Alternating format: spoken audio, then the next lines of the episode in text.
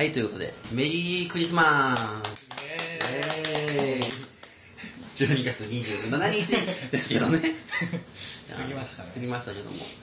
でクリスマスね、いや僕はアルバイトをして、まあアルバイトのためにね、出社のために電車に乗って通ってるので、最寄りの駅に行った時に、うん。うん。最寄りの駅の、まあ、2階が駅舎で、改札がある階で、その前あたりでね、街頭アンケートしたんですよ。はよくある。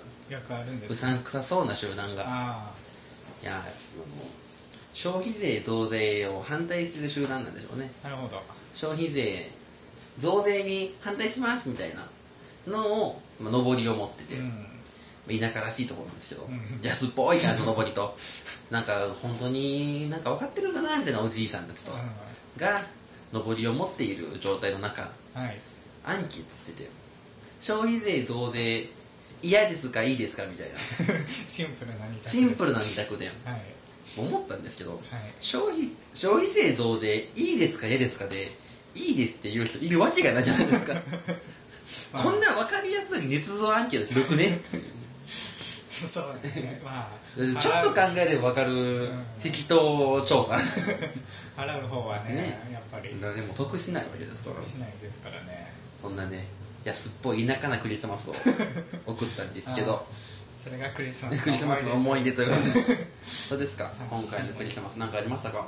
いや、僕は基本的に家から出ずの、?24、5と。です。あの、まあ、24ドラマの祝日でしたもんね。あの、悪夢ちゃんという、あーあの2012年に、はいはいはい12年に放送さあれた、の、えーっと、ももクロが主題歌のやつそう、北川景子さんののやつですよね。あれを一気見してましたね。なぜなぜ今？再評価とかも聞かないのになぜ今？いめちゃくちゃ面白かったです。や、それはちょっと 有意義でしたか？有意義です。まあ1話分見ようと思ったらね、2日分ぐらい変わります。前回見ようと思ったらね。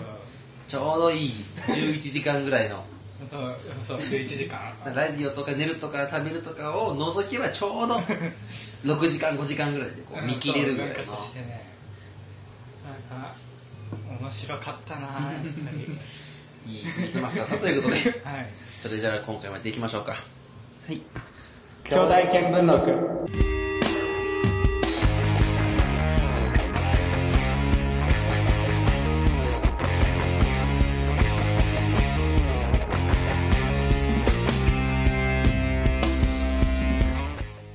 えー、兄弟見聞録第、えー、20回収録もう20回でです。す今日が12月の27日午後16時41分ということで多分皆さんもねその時間だと思うんですけど 違いますよ。今日時の共有で来てるんで生じゃないですから、これ。それでは改めましてお短い速です、DJ 鈴木です。はい、メリークリスマス会ということでね どうします？これ編集的手間取って年越したら。いや、そんな年越しになったら。いや多分ね12月の28日には多分皆さんこの音声がネット上にオープンされている頃だと思うんですけどうん。どうでしたかこの1年？1年か。1年振り返ってみて。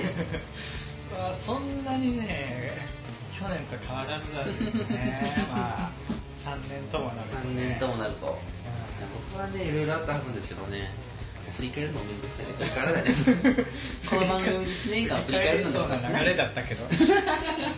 振り返りなんてことはねはい野暮だね野暮ですか？野暮だね振り返りみんなやってるからね。振り返りなんてことは野暮やってなんでることはしない。じゃあメールを読んでいきますねはい。えーなんとね、また今回もね、来てるんですよ。メールが。来てるんですよ、メールが。たくさん来てる。そんなに来てないんですけどね、今回ね。今週少なめなんですけど。えー、ラジオネームもし一本釣りさんから、はい大短いすぐさん、DJ 鈴木さん、こんばんは。こんばんは私はアマチュアカタパルターの王リンリンです。私はカタパルトを極めたおかげで、プリンセス天候のマジックの仕掛けを見破ることができるようになりました。最近、プリンセス天候の名前を聞かないのは、すべて私の力によるものです。カタパルトよ、永遠に、ということで、メールが来てますけれども、どうですか？固まるともう滅びてあ、アマチュアカタパルターの方がね、今、復興活動されてるので、王リンリンさんね。もうリンリンさん。リンリンさん、こんばんは。最近、プリンセス天候見ないですもん。見ない。見ないんですよ。プリンセス転校生プリンセス転校生あれ、あれですかね、今年。そうこの5年間でプリンセス転校生あの1回きりですから。あの一回あの1回きりしか見てない。見ってことは、アマチュアカタパルターによって討伐された。カタパルターによってプリンセス転校はいなくなったということですよアね。マチュアもいるんだ。もう。いや、もう最近言ったらプロはね、流行ってないんで、アマチュアの方が流行ってるっていうのは、アマチュアの方が払ってるんですね。流行ってるっていうのはよく聞きますけどね。うんそういうことでね、今日はね、メリークリスマス記念会ということでね、はい。メリークリスマス記念会ということで、え何やらバッグから。ー、まずね、後で年賀状一年賀状プレゼント企画の年賀状1枚書かなきゃいけないんで、1枚？1, 枚書くので、年賀状のデザイン1枚考えといてください。1枚年賀だけですか？状企画1枚やるんで、あとね、メリークリスマスプレゼントで、これ、お。おだいぶ前に買ってたラジビスの時のお土産です。もう頑張ってよ。すごい2個買って、これプレゼントお土産だありがとうと思ってございますやっぱ あこれもうちんちんこんなもうちんちんこんな感じなんですよ。こんな白地にもち感が強いもちんちんですから。もうちんちんこれがスーパーブルーちょっとよくわかんない。謎のキャラとかね。なんだっけなちょっとあんまりね、あの、不毛は、こういうところはよくわかんないから。なんかこの、その直前の回で同時で決めますもんね。あの番組。ね そうなんですね。2回ぐらいで、ポンって決めて、これだって言って、商品化したら後も投げっぱなしみたいな。イラストの B 級感が。D 級ぐらいですね。D 級。ということでね、クリスマスプレゼントを思ったところで、今週が、まあ年内最後の放送ということでね、はい。放送というか、収録というか収、音声垂れ流すというか、なので、まあ、なんでしょうか、今回は、年1年の振り返り企画を、やるの野暮なの 野暮な野暮なことを中心にお送りしていきたいと思っています。はいえーっと、番組の感想は、ハッシュタグ、兄弟見聞録をつけてつぶやいてください。はい今回も最後までよろしくお願いします。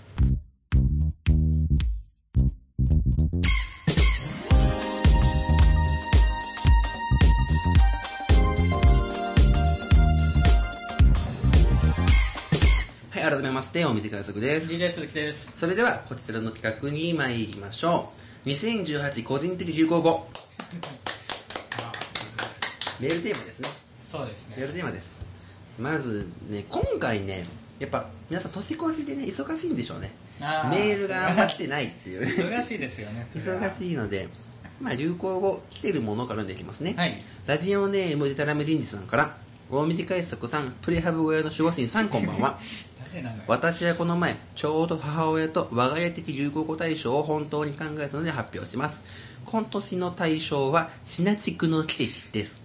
これは家族でクイズ番組を見ていたら、しりとりみたいなクイズをしていて、すから始まる言葉だったので、私がふざけて、スナチクと答え、スナチクってなんだよみたいに盛り上がったんですが、回答者が寿司と答えたことにより、次の回答者がしから始まって3文字目がちになる4文字の言葉を言わなくてはいけなくなり、家族一同シナチクだと盛り上がったのが シナチクの奇跡です。そこから我が家ではメンマのことをシナチクというようになりました。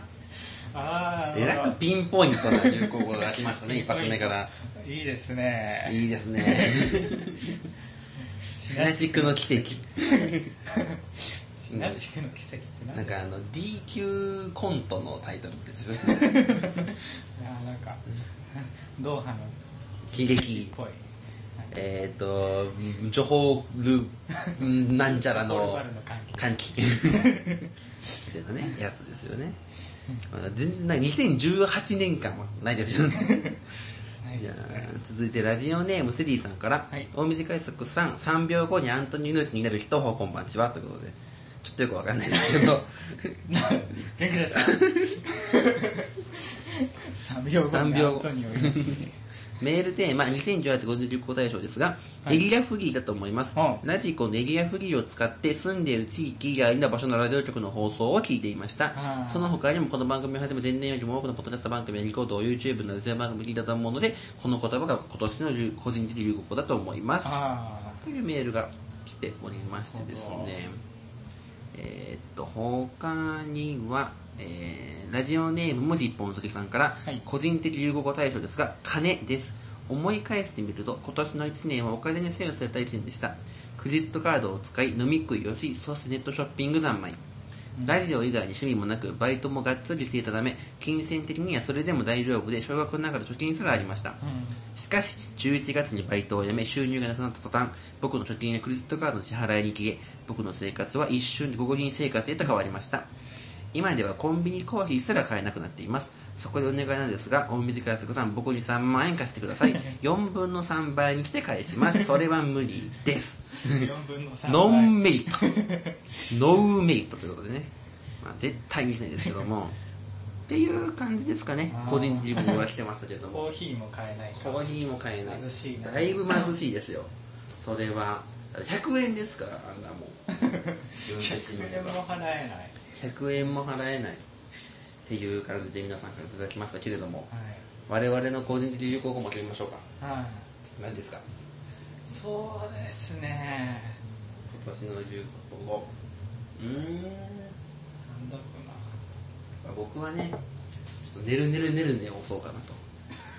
ねるねるねるねですよ。ねこの間この間ね、はいあのークリスマスの25日に京都大学の授業また授業があったんでその日はね、京大に来たんですけど、帰り道歩いてたらちょうどあのな区営府営住宅みたいなところあるじゃないですか、うん。そのところを歩いてたらすごくねるねるねるの匂いがして。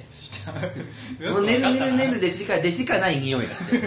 ああねるねるねるだって思ってからねえ今年の1年はこの匂いだなと一年ねるねるねるで一年中つきまとってたねるねるねるねだなとやっぱりねわおっていうのを今年の1年の流行語にしましょう なるほど。ねるねるねるねの一輪率でしたよ。そうですか。どうですか？今年の1年の流行語は？僕はあこの前見た悪夢ちゃんの セリフであの悪夢ちゃんっていうなんか小学生のうん夢見る子女の子ですよね。が暗めのね。はいそうですあ先生のことを先生って いうふうになんか先生。したったらずでうん。先生っていうふうに言うんですよ。なんかそれ可愛いなと思ってなんかやっぱ先 先生ですね。今年のはい。流行語はシェンシェイ先と生です。シェンシェイとねるねるねるねがやってるラジオということで。そうですね。ということで皆さん満足していただけたでしょうか？めっちゃ直近の記憶から。お互いこの1週間の果たして後悔しないんでしょうか？後悔ってなんだよということでね、はい続いて、このラジオの流行語ももらっているので、はいそちらも読んでいきますね。えーっと、ラジオネーム、芋虫一本釣りさんから、兄弟見聞録的流行大賞ですが、ワニだと思います。僕は今でも DJ 鈴木さんのことをワニ人間だと信じています。ということで、まあ人間じゃないワニ人間ですよね。じゃんですよねいや、僕今すっごいワニが見えてますよ。どういうことえ、もうだって下半身ワニですこ。んな流暢に輪に喋れる？えだからすごいなと思って、ここ一緒にラジオやろうっていう。下半身ワニワニのゴンネギですもんね。ワニ色だけどワニ色、ワニ色のズボンを着てるから。ちょうどワニ色ちょのズボンうどワニじゃないですか。ちょうどワニじゃないですか。いやワニでゴンネギですからね。ー ワニのゴミいつの間にかね、ゴンネギ言わなくなりましたもんね。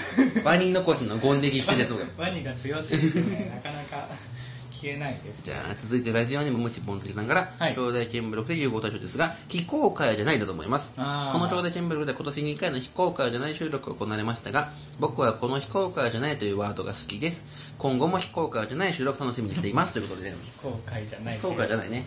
もうね、もうしないかな。いや、わかんないです。よ。誘われたりしたらしますけど、全然船の環境ひどすぎたんで、確かに。どんどんモチベが落ちていくっていう状況なんひどいで、環境。うんひどい環境とひどい出来だったんで、あの環境ではもうしないぞって決めたんで、なるほどね。なんで、だからどっかから誘うお誘いいただいたりとかしたらそうね、ですね。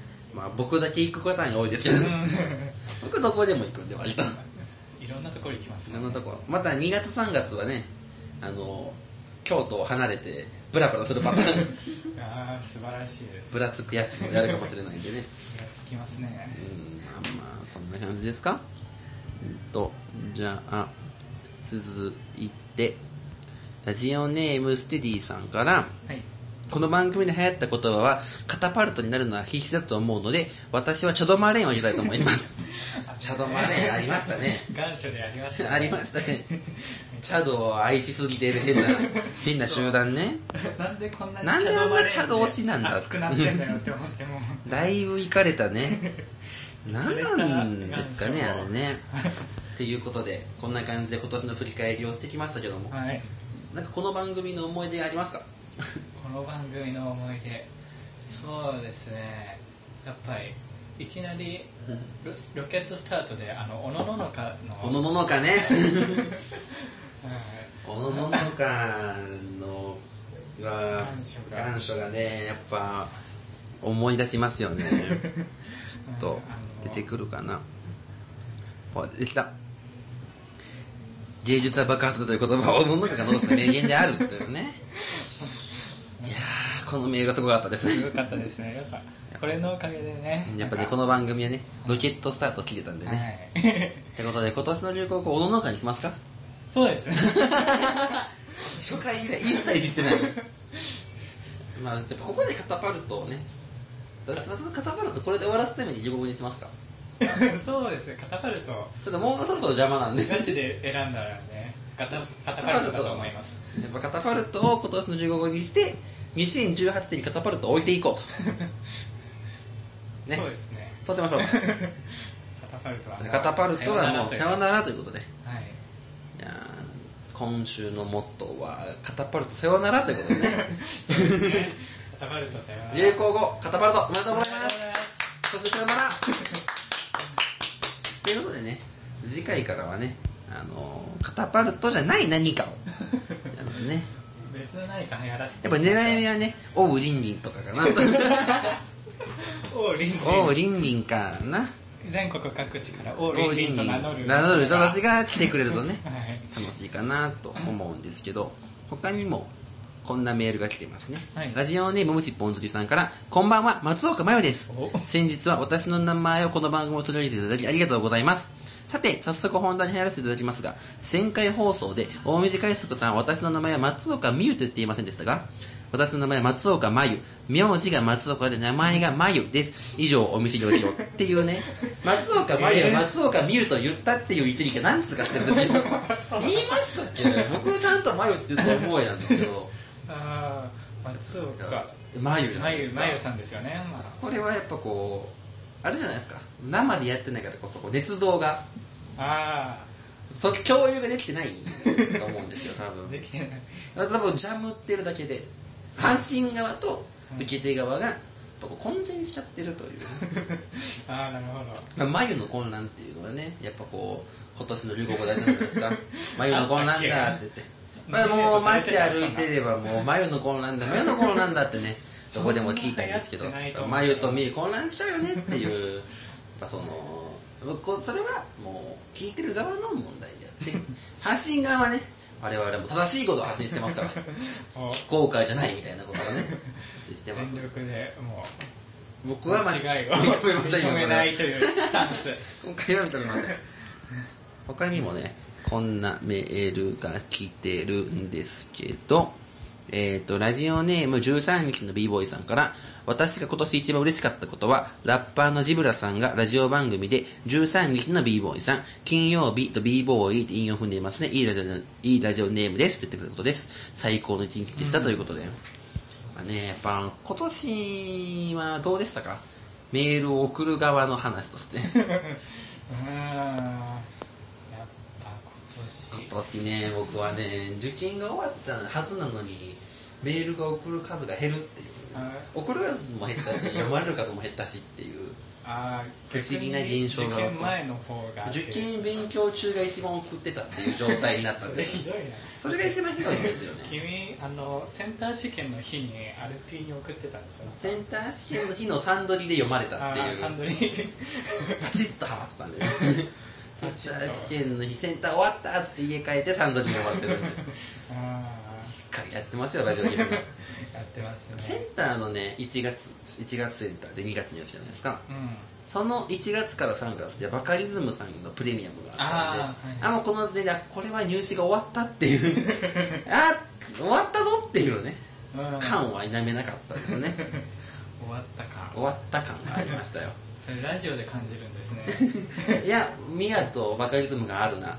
バカリバックナンバーの復活もあるぞ12月にいや入試これは積んだなっていうのが11月ぐらいの僕の気持ちですあら。それに比べて今年はなんかね全然。まあでも読まれて嬉しかったメールをやっぱアルピーのライフで読まれたのが嬉しかったですかね、ステッカーも。来ああそれ聞いたぞ、うんうん。ああれはよっしゃ宇宙飛行士宇宙飛行士のやつ どうでしたかそっちは？この1年。1年間やっぱね不毛な議論ですよ。僕としては。不毛な不毛。不毛。ラジオネーム出せないでね。そうですね。ラジオネーム出せない。不毛な議論を聞いていると。聞いている。というっていう感じですね。じゃあもう一個最後にね、普通おたが来てるんで見ますね。はい。ラジオネームデラメデンジさんから、大短いすくさん、業務用トイプードルさんこんばんは。そんなの業務用。やっぱこう、ボコボコっとしたね。だから上半身がトイプードルで、下半身がワニで、だから業務用。や業務用トイプードルって何の業務に使うねっぱこう、女を寄せるみたいな業務？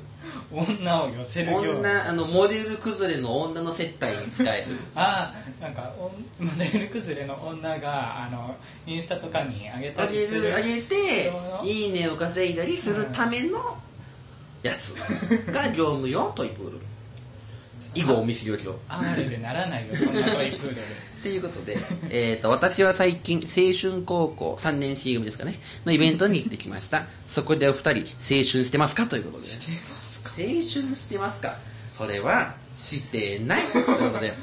うんということで、今年のメールは以上ということでね、ふつおたは以上あー。また来年も質問メールとか、いっぱい送ってくださ。はいい送ってください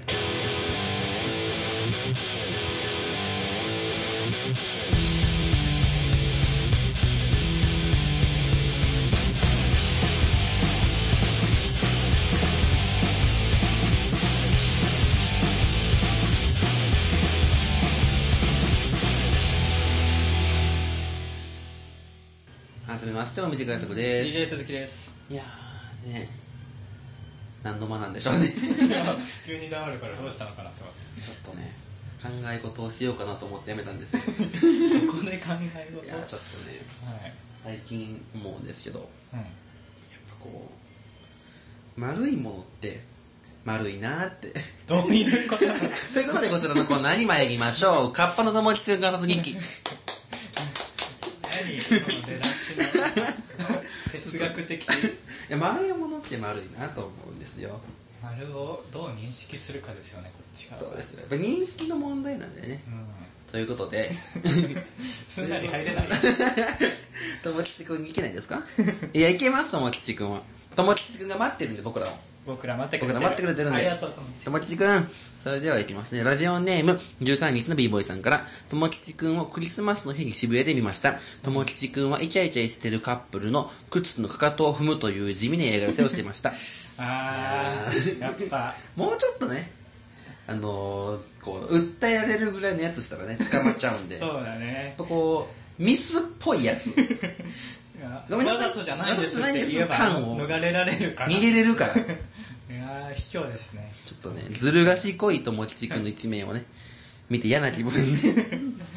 続いて、ラジオネーム、と芋虫一本鳥さんから、友吉くん見ました。免許講師に行っていた友吉くんは、交通安全協会の協会費を給料で払っていました。受付のおばちゃんが、現金のみでのお取り扱いとなっております。と言ってましたが、僕は問題はそこではないと思いました。僕が言いたいのは、この一点につきます。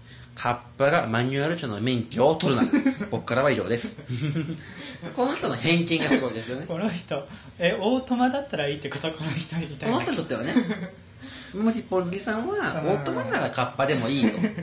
まあ、そういう価値観のもと動いているというね。マニュアルはなんか生意気ですねちょっとまあ確にかにマニュアルは生意気かなと思ってしまいますよね。それはやっぱ思われてる友吉君が悪いということなんで、ねやっぱ今後はね、カッパには反省してもらって、オートマで、やっぱ水かきもついてますから、マニュアルの操作難しいと思うので、難しいから。まあ今後はもうオートマで。まあ支払いはね、給料でもいいんですけど、最悪。いいの？まあ、オートマっていうところだけね、絶対思ってほしいなと思いますね。あやるダメ絶対ですねオートマでお願いします。はいそれでは続いてラジオネームベターハーフさんからカッパのともきちくんを見ました。ともきちくんはビルの外壁にクリスマスツリーを飾り付けようとしたら誤って落っこちてしまいました。しかし幸いお腹から落ちたので無事でした。やっぱりカッパの腹筋ってすごいなぁ。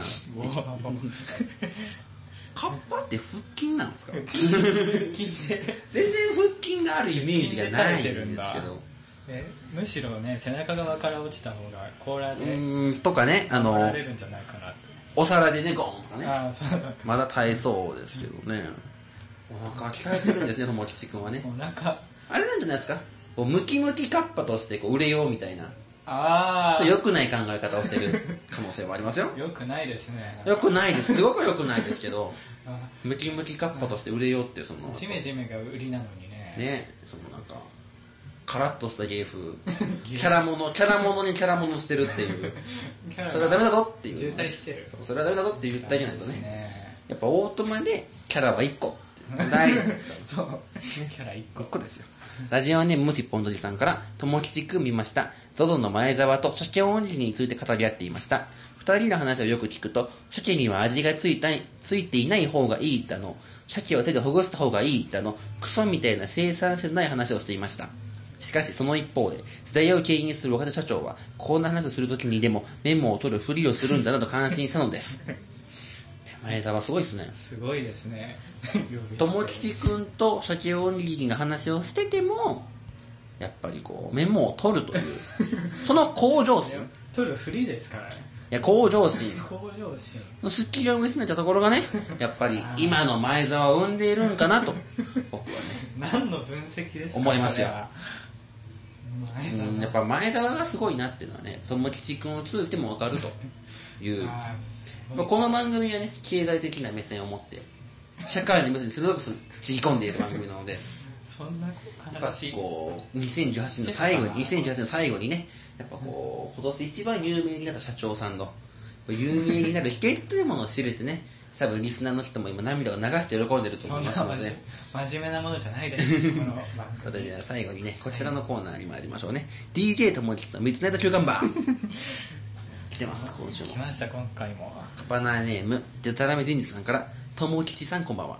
ともきちさんは先週の放送で川に入るときには左足から入ると言っていましたが、私も左足は、左足から派です。なんか関西の方は右足の人が多いのかもしれませんね、という。まあそうですよね。そうですか僕はそう聞きます。そんなエスカレーターみたいなそうです。左から入って、っていうのが、やっぱこう、洗練された。DJ ともきちは、やっぱ洗練されてるので、スタイリッシュなんで、DJ ともきちは。スタイリッシュなんですか？こう、選び抜かれたカッパ。うんまあ、カッパ界の中でも人気者？モデルみたいなもんなんで、ともきちくん。あ DJ ですカリスマ。カリスマ、カリスマなんで、やっぱこう、このデタルジンジさんもね、左足から派ですってなんか言ってますけど、多分、友吉の姿を見てね、左足から入れようって決めたと思う。あの人がやってるから。やってるならやっぱカリスマなんで、やっぱ見習いたいっていう。真似しないとねっていう。うん。そんな感じ。で。そういうことだよこれ。ということで、これからも、ね、友吉がローマ字なのが腹立つわ。友吉腹立ちますよ。ということで、はい。来年も友吉くんの日常を送ってください。もうしばらく続けますよ、このコーナー。続けますねもう少しいけると思ってます。まだまだいける。ままだまだ掘れる掘れる。えー、ということで、ともきちくんの日常についてメールを送ってください。メールアドレスは、radyokyyoda.magazine.com radyokyyoda.magazine.com です。懸命にカッパと書いていただけると助かります。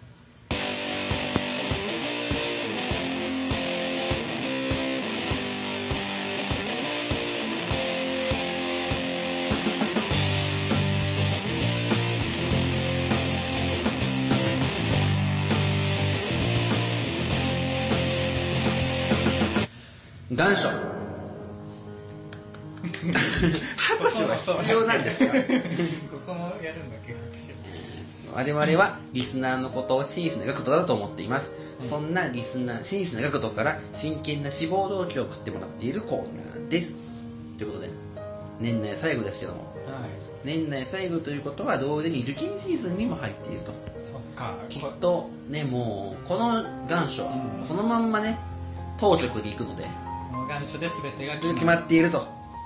決まっともう来年になったらね見聞録兄弟生がうじゃうじゃ。いるのかな。だってこれ送ったからそれ全部通過でしょ。まあなんで皆さんの熱い思いをねね届けようというのがこの番組届けたいと思います。兄弟見聞録は受験生を応援していますということでね。なんだそのラジオは。それでは1通目参りましょうか。はい。はい。ラジオネーム芋虫一本釣りさん。先生僕はこの大学を志望します。空に青し子供は親の子。ここ掘れエータ。西向きゃそこにゃアイスバーン。我に二つ返事。デラックスに夢小判マフラー握ればそこは君。私の心はベンジャミン・フォスター。なんで？これねこれね僕このメールを選んだ理由はうん。全く分かんないです。本当に分かんなくて。本当に分かんないので あの誰か解明してほしいなそうだね。これネットの海に投げかけないと投げかけないと投げか全然けないと全然分かんないのでこのメールのあの理由とかうん、うん根拠とか 文脈とかを、うん。ぜひねこの「ハッシュタグ兄弟見聞録」で 正解を送ってほしい。送ってもらいたいなと全いう。然分かんない、本当にねうん。一切わからないんで はい。ぜひお願いします。続いてラジオネーム緑の魚さんから先生僕はこの大学を志望しますさて、残念ながら今週もここで香川県の西日本放送と南海、愛媛県の南海放送でお聞きの方とは一足早くお別れとなってしまいました。しかし、ラジコプレミアムで登録していただければ、この番組を引き続き聞くことができます。もしよかったらそちらの方でお聞きください。まだ時間ありますかね？いける？わかりました。さて、本日はリスナーの皆さんから恋のお悩み相談メールを募集しています。あ、メール来てますね。こちらラジオネームは、えー、っと、これは、あーはい、わかりました。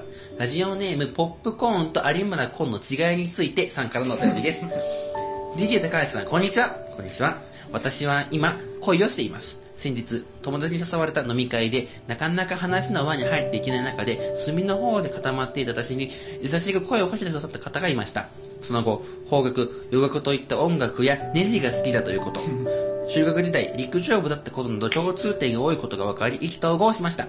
とても嬉しかったです。その後、連絡先を交換し、こまめにやり取りをしてはいるんですが、二人で会う約束をなかなかお互いに決められず、距離感をまだ探り合っている感じです。思い切って私から二人で食事に行く約束を決めるべきでしょうかそれとも、向こうから誘ってくれるのは待つべきでしょうかちちなみに、向こうの方の好きなネジは RFX2000 だそうです。まあ、ということでね、この方は有村架純さんということで、基本は男性が誘うべきなんでしょうが、男性も少し慎重に行きたいでしょうね。これは難しいところですが、でも、このサイトそれを誘ってもいいと思いますよ。なんなら、もしその方と会いたいなら、あなたから誘ってもいいのではないでしょうか。さて、お知らせ屋さんで、この後は四千頭身の皆さんが登場です。四千頭身の皆さんの一押しの一一曲は果たして何でしょうかここまでのお相手は DJ 高橋と犬山神子でした。っていう。次の週かなこれ 前来た前回の 次の週、こんなメールがね、来てたらしいですよ。有村架純さん有村架純さんがね、こんなことをしてたみたいです。有村架純さんになればね、言い寄ってしまえばね、誰でもいけると思うんですけどね、ネジ好きっていうのが意外すぎて。RFX2000 ですよ。あの、知らねえけど。どんなどんなネジなんだろじゃあ続いて今年最後ですよ。お最後の行きましょう。はい。ラジオネームあっくんさん。はい。先生僕はこの大学を志望します。昨日娘を感動した。感動をした理由？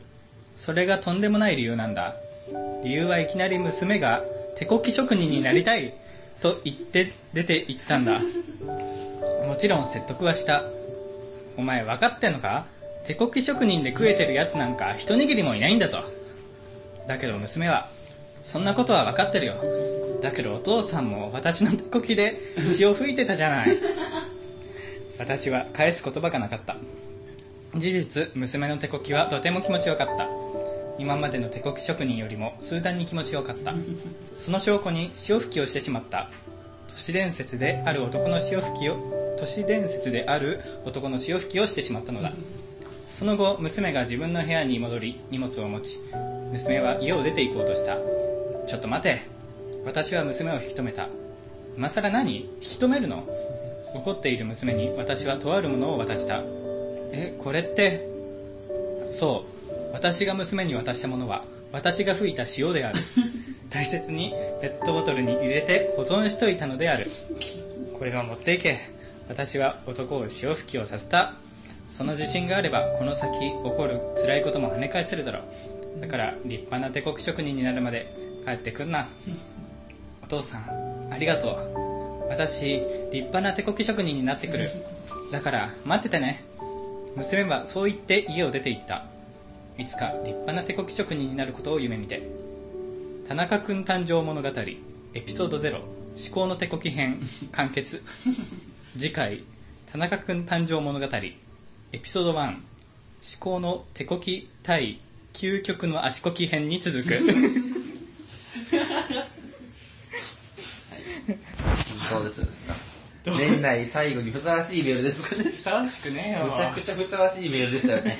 全然ふさ6わしくない。月から食べてたんでね。ひどい。え6月から食べてたんで。6月から？これ6。月16日に来たメールを、どっかで読みたかったんですよ。熟成するなよ。熟成しました。熟成、寝かしましたよ。あっくんさん聞いてるかやって言ってひどいメールだ、これ。いや、素晴らしかったですね。文学作品1個読み終えたぐらいのね、感動の読語感がね。これが、これこそですよ。醍醐味。ラジオの醍醐味。これこそじゃないわ。こう人の感動の話を聞いて涙を流すっていうのがね、涙流してる人一人もいないよ、こんなの。きっとリスナーさんからもね、このメール多分爆発的にこの番組人気出ますよ。感動エピソードが聞ける。ないか。手こき職人。手こき職人ですよ。職人ですから。職人。いやーきっとね、メール職人の皆さんもこれを聞いて、やる気出たのかなと思いますので。えーということで、願書へのメール、これからもね、真摯な志望動機をお待ちしておりますので、ね最近、多分次の収録が思ってるより早いと思うので、うん。ぜひ願書へのメールを、あ、ぜひ。もうこれを聞きながらでもね、書いていただければなと。お正月休みにね。ね、正月休みにゆっくりと熟成させてね、はい思ってるより少し長めの方が僕は好みです。お 結構長かったもんね、今回。ああいうの好きだね。ということで、皆さんメール送ってください。メールアドレスは radyod.magazine.com です。メールの件名に願書と書いて送ってきてください。はあいや